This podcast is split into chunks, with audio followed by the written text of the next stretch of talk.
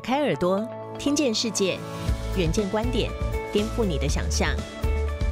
以下内容由一号课堂制作播出。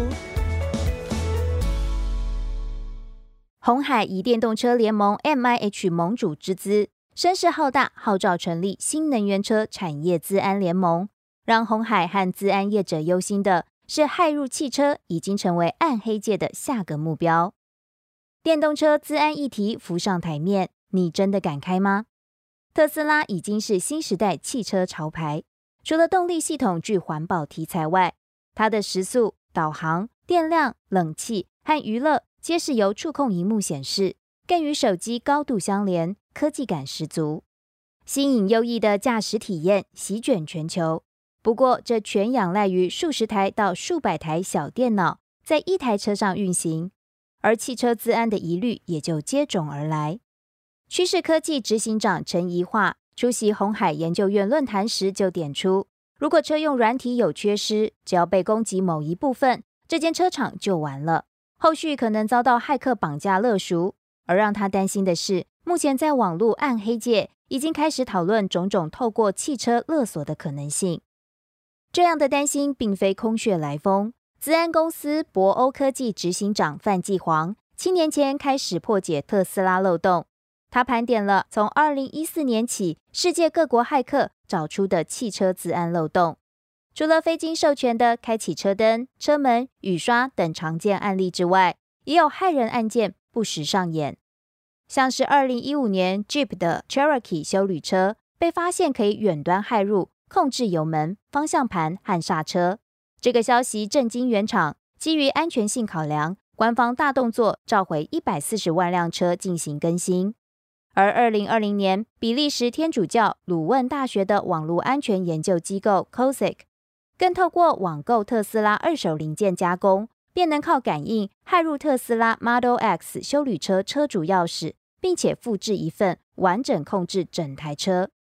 范基煌也透露，近年来甚至有骇客顺藤摸瓜，骇入云端和车厂内网，并且取得管理员权限，等于靠一台车子拿下车厂。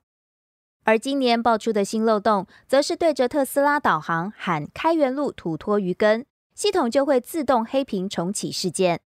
他指出，由于土字位于 Unicode 的特定区域，系统处理运算时会导致记忆体问题，并使系统重启。开源路土托鱼根目前被当成网络笑话成分居多，但是在近期引起热烈讨论，更有不少网红实测拍片。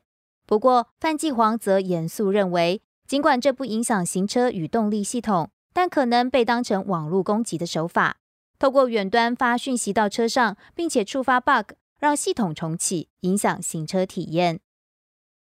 尽管以上漏洞并未酿灾，但已经引起业界高度关切。这也正是红海要以电动车联盟 MIH 盟主之姿成立新能源车产业资安联盟的原因。红海研究院咨询委员、资安专家吴宗成就直言：“没有资安和隐私权保障的电动车是卖不掉的。”范继煌则是建议车厂要保持开放心态面对，并设计漏洞侦测奖励措施。这点特斯拉落实完善，而单一窗口定期测试。与供应链安全也很重要。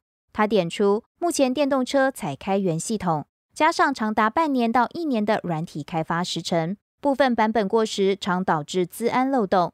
上述案例许多正是由骇客锁定汽车，并从漏洞下手攻击所致。不过，红海技术长魏国章则认为，开源系统反而更加安全。他说：“资安是永远打不完的仗，封闭与开放系统都有很多漏洞。”但越开放，填的洞越快，可以透过所有参与者回馈来改善。而对于车用资安的种种威胁，红海找上了趋势科技和微软等知名资安公司合作，有线及无线通讯、软硬体、云语端等防护。